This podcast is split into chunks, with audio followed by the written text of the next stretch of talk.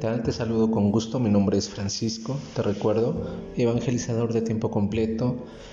Y continuamos compartiendo este material eh, para la preparación, a manera de prepararnos como proclamadores de la palabra. Y bueno, hoy toca compartir con ustedes eh, este material, preparación próxima hemos visto la, preparación remota, que es la preparación espiritual, muy importante tener, mantener ese diálogo con Dios en la oración y en la escucha de su palabra, procurar alimentar nuestra alma, nuestra mente de alguna lectura espiritual. En la preparación próxima nos habla sobre antes de leer en la misa, el lector se debe asegurar que tiene una, verdadera familiaridad con los textos bíblicos que él va a proclamar. Esta preparación tendrá que implicar el estudio de antemano de los textos bíblicos que se van a proclamar. Si es posible, es bueno leer su lectura en su contexto dentro de toda la escritura y dentro del contexto del año litúrgico en el cual estemos. En este tiempo de cuaresma los textos son unos textos muy hermosos, nos hablan de la misericordia de Dios y tendríamos que buscar, además de nuestro texto del domingo, eh, procurar leer un poco antes, unos versículos antes, unos versículos más adelante quizá para, estar en ese contexto.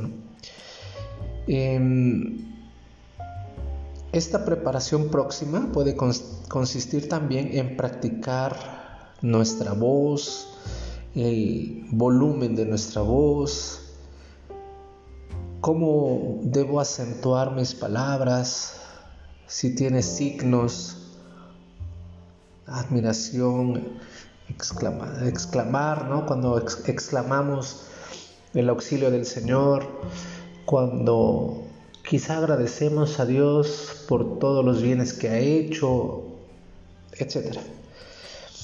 Usted debe tener cuidado de evitar ser demasiado dramático. ¿no? Hay quienes quizá eh, dramatizan demasiado o en exceso un texto.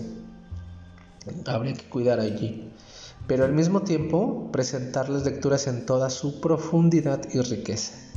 También nos invita a estudiar y practicar a lo largo de la semana. No solo media hora antes, no un día antes, o quizá cuando me llega el rol del lector, eh, sé que voy a participar dentro de 15 días, ah, dentro de 8 días o 3 días antes, ¿no? Bueno, en la medida de lo, posible, eh, leer durante la semana previa mi texto. Estudiar y practicar a lo largo de la semana. Piense mucho sobre lo que usted está leyendo. Se recomienda comenzar a leer la lectura del domingo que usted va a proclamar bueno, convenientemente seis días antes, ocho días antes.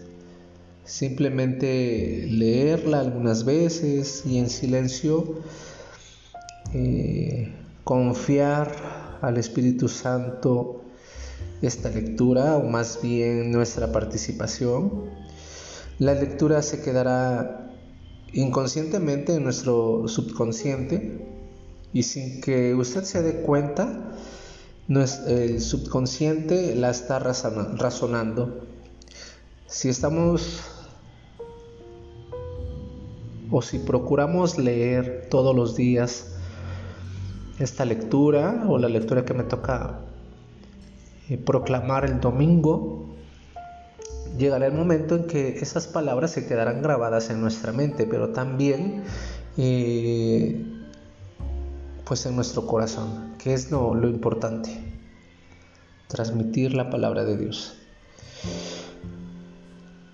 usted va a comenzar a ver cosas relacionadas con su lectura, una coincidencia por aquí, una palabra de alguien más por allá, eh, alguna situación que me recuerde a ese pasaje bíblico, a esa lectura, y entonces es porque el Espíritu de Dios está actuando, ¿no? Si tengo presente el texto bíblico, es probable que en algunas acciones de mi vida se vea reflejado o se coincida alguna palabra. Entonces, esa es la preparación próxima. Preparar mi, texto, mi lectura, eh, familiarizarme con las palabras. Si hay alguna palabra que desconozca, cómo se pronuncie, buscarla. Eh, buscar apoyo y preguntar. Sí, eso es muy, muy importante. El vestuario del lector, importantísimo. En algunos lugares, si no es que en la mayoría, se acostumbra a hacer una inclinación profunda antes de subir hacia el embón. Y en ese momento la vista de todas las personas están ahí siguiéndonos. Y en algunas ocasiones la persona que va a subir lleva quizá una ropa muy justa eh, o muy corta, en el caso de la mujer, la falda muy corta, muy reveladora quizá o demasiado casual, ¿no? O por ejemplo, en el caso de las damas em, que lleven tacones, quizá un tacón muy demasiado alto, pues quizá la gente se preocupe, ¿no? Si al subir los escalones se va a caer o se va a torcer el tobillo, no sé. La gente se, se distrae. Y los hombres no están exentos de todo esto, ¿no? También deben de vestir con dignidad. Dice San Pablo a los romanos, revístanse ustedes del Señor Jesucristo. La manera como nos vestimos es importante. Debe reflejar la dignidad de la tarea que estamos realizando al leer la palabra de Dios. Pensemos, ¿cómo nos vestiríamos para visitar al presidente? Visitar a una persona importantísima, ¿no? Eh, algún jefe de gobierno quizá. ¿Cómo, ¿Cómo, se vestirían? ¿Cómo nos vestiríamos para, para ir a una entrevista de empleo? ¿Cómo? ¿Cómo nos vestiríamos? Pues en la iglesia, a quien visitamos, a la segunda persona de la Santísima Trinidad, a Jesucristo que se va a hacer presente en su cuerpo y en su sangre. Realmente ahí está Jesucristo en la Eucaristía. ¿Y de qué manera me presento? Bueno, en la medida de lo posible también. ¿Cómo es mi vestir? La tarea del lector es ayudar a la asamblea, recordemos siempre esto, es ayudar a la asamblea a encontrar a Dios en su palabra. Ya hemos visto que es importante cómo proclamar la palabra de Dios, hacer sentir en el corazón de la persona que Dios le está diciendo algo, pues también con la vista. Así que todo lo que el lector hace durante la misa deberá ayudar a los fieles a enfocarse en la escritura y no en la persona que está leyendo. Esto quiere decir que el vestuario del lector no debe distraer a la audiencia de la lectura de la palabra de Dios, sino que debe expresar la dignidad de la palabra y la importancia que el lector da a su servicio en este ministerio. Entonces, es, es importante. Y en la medida de lo posible, en nuestras, a lo que esté a nuestro alcance, lo más digno que sea, para dar nuestro servicio. Yo espero que este material eh, les sea de, de, una gran ayuda para que nos vayamos preparando en este en este servicio de la proclamación de la palabra. Me, alegra el poder compartirles estas líneas, este material, y que Dios siempre, siempre pidámosle a Dios que sea Él quien nos inspire, que sea Él quien, quien se manifieste en nosotros para que podamos transmitir a los demás lo que Él quiere que escuchen.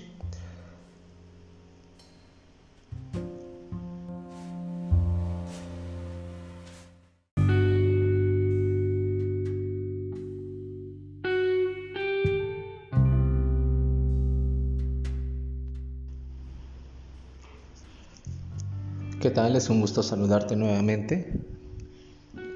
Mi nombre es Francisco, evangelizador de tiempo completo, y comparto contigo un breve material sobre la preparación para proclamadores de la palabra. Hoy comparto em, un poco sobre qué son los géneros literarios los géneros literarios son las diversas formas literarias en que un autor puede expresarse al hablar, al hablar o al escribir. Y te invito a que en esta ocasión no solo escuches el audio, sino que tengas a la mano algo donde anotar para que esto te sirva, te ayude en otros momentos eh, cuando te corresponda proclamar la palabra de Dios.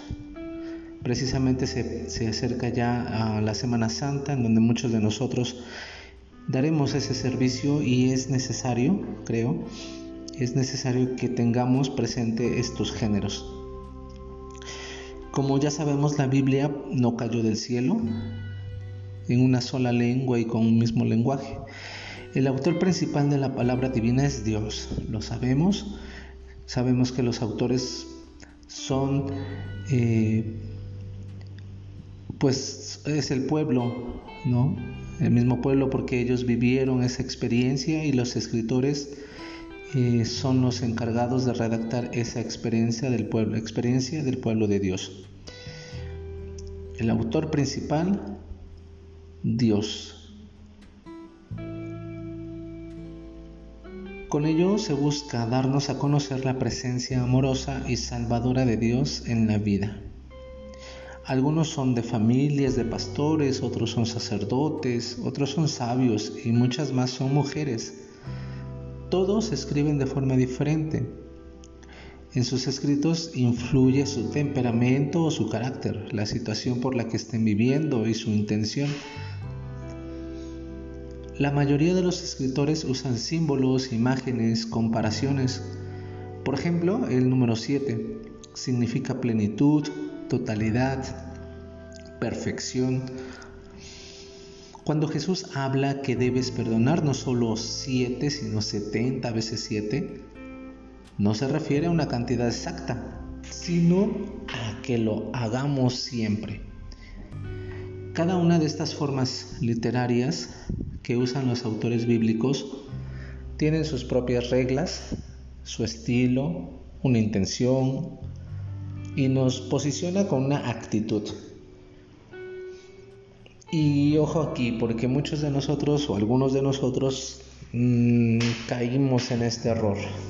Sería un grave error tomar un texto al pie de la letra. Si tu ojo es ocasión de pecado, sácatelo. Sin embargo, este error lo cometemos con frecuencia cuando leemos la Biblia, porque creemos que como es palabra de Dios, debe cumplirse como está escrita. Y esto no es así. Los géneros literarios en la Biblia. Hace unas décadas eh, se creía que en la Biblia solo habían tres géneros, el histórico, el profético y el didáctico pero con el paso del tiempo y con los estudios literarios eh, se ha llegado a saber que en la Biblia hay relatos históricos, cuentos, parábolas, fábulas, exhortaciones, salmos, leyes, profecías, narraciones, etc. podríamos decir que la palabra de Dios está mezclada con la palabra humana. A continuación te voy a, mencionar em, brevemente la variedad de estilos literarios que hay en los conjuntos de libros sagrados.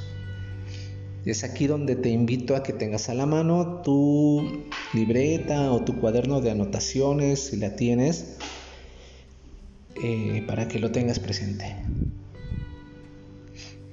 Inicio con el libro del Pentateuco.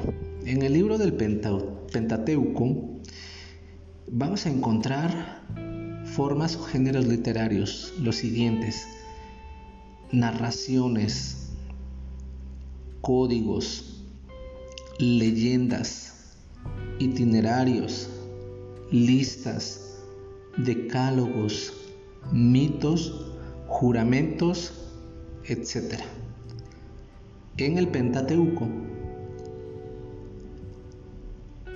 en los libros de los profetas encontramos oráculos, visiones, audiciones, acciones simbólicas, amenazas, sueños, litigios, etc.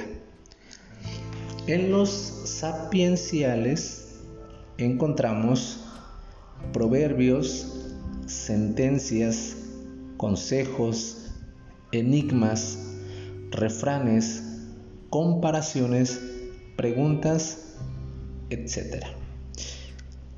En los evangelios vamos a encontrar que hay parábolas, milagros, bienaventuranzas, controversias, anunciaciones, relatos de vocación, genealogías, etc. En los libros de los hechos encontramos discursos, relatos de viaje, milagros, resúmenes, cartas, relatos de vocación, en las cartas encontramos saludos, confesiones de fe, himnos, catálogos, catálogos de vicios y virtudes, catálogos de deberes profesionales, alabanzas, etc. En el Apocalipsis encontramos visiones, himnos, oráculos, juramentos, malaventuranzas o ayes, series, mitos, etc. Esto es muestra que Dios, a través de la palabra escrita, no pretendió enseñar hebreo, matemáticas, medicina, nada de esto, sino que él quiere mostrar su amor y su justicia salvadoras. La dificultad que a nosotros se nos presenta es que como la Biblia se escribió hace mucho tiempo, puede ser que muchas palabras eh, no las entendamos debido a que ese lenguaje y esa manera de pensar no son ya de nuestro tiempo o no nos son familiares. Por eso, cuando leamos algún pasaje bíblico, Tomemos en cuenta en qué género literario está escrito. Y aquí te invito a que nos situemos siempre en el tiempo y las circunstancias en que se escribió. Y eso te ayudará a entender la intención del autor y comprender mejor el texto. Esto último está tomado de la Dei Verbum número 12. Si gustas ampliar o buscar, puedes buscar en internet Dei Verbum número 12 del Concilio Vaticano II. Algunos ejemplos de géneros literarios en la Biblia. Solamente te voy a mencionar uno. Y posteriormente en otro eh, audio veremos otros, otros géneros literarios que aparecen en la Biblia. Género histórico. El contenido de este género histórico. A este género pertenecen relatos, narraciones de hechos y acontecimientos. Los actores pueden ser personas o el pueblo. En el Antiguo Testamento aparece este género. En el Éxodo, Éxodo 20, 1, 3, entonces dijo Dios todas estas cosas, todas estas palabras. Yo soy Yahvé, tu Dios, el que te sacó de Egipto, país de la esclavitud. En el Nuevo Testamento, de igual manera, aparece este género histórico en Marcos 14, 43. Y dice, Jesús estaba aún hablando cuando se presentó Judas, uno de los doce. Lo acompañaba un buen grupo de gentes con espadas, enviado por los jefes de los sacerdotes, los maestros de la ley y los jefes judíos. Ese es el género histórico. Te repito la cita bíblica donde aparece el género histórico en el Antiguo Testamento, Éxodo 21.3, en el Nuevo Testamento, Marcos 14.43. Espero que este, este audio eh, te ayude mucho y te, te anime, te anime sobre todo a profundizar en el texto, en el relato y, a buscar, sobre todo eso, a buscar, a no quedarnos solamente con eh, la, quizá la lectura del misal mensual, sino que busquemos un poquito más, ¿sí? Pues muchas gracias por seguir escuchando estos audios. Te recuerdo es para prepararnos un poquito, que nos sirva esto de preparación para nuestro servicio como proclamadores de la palabra.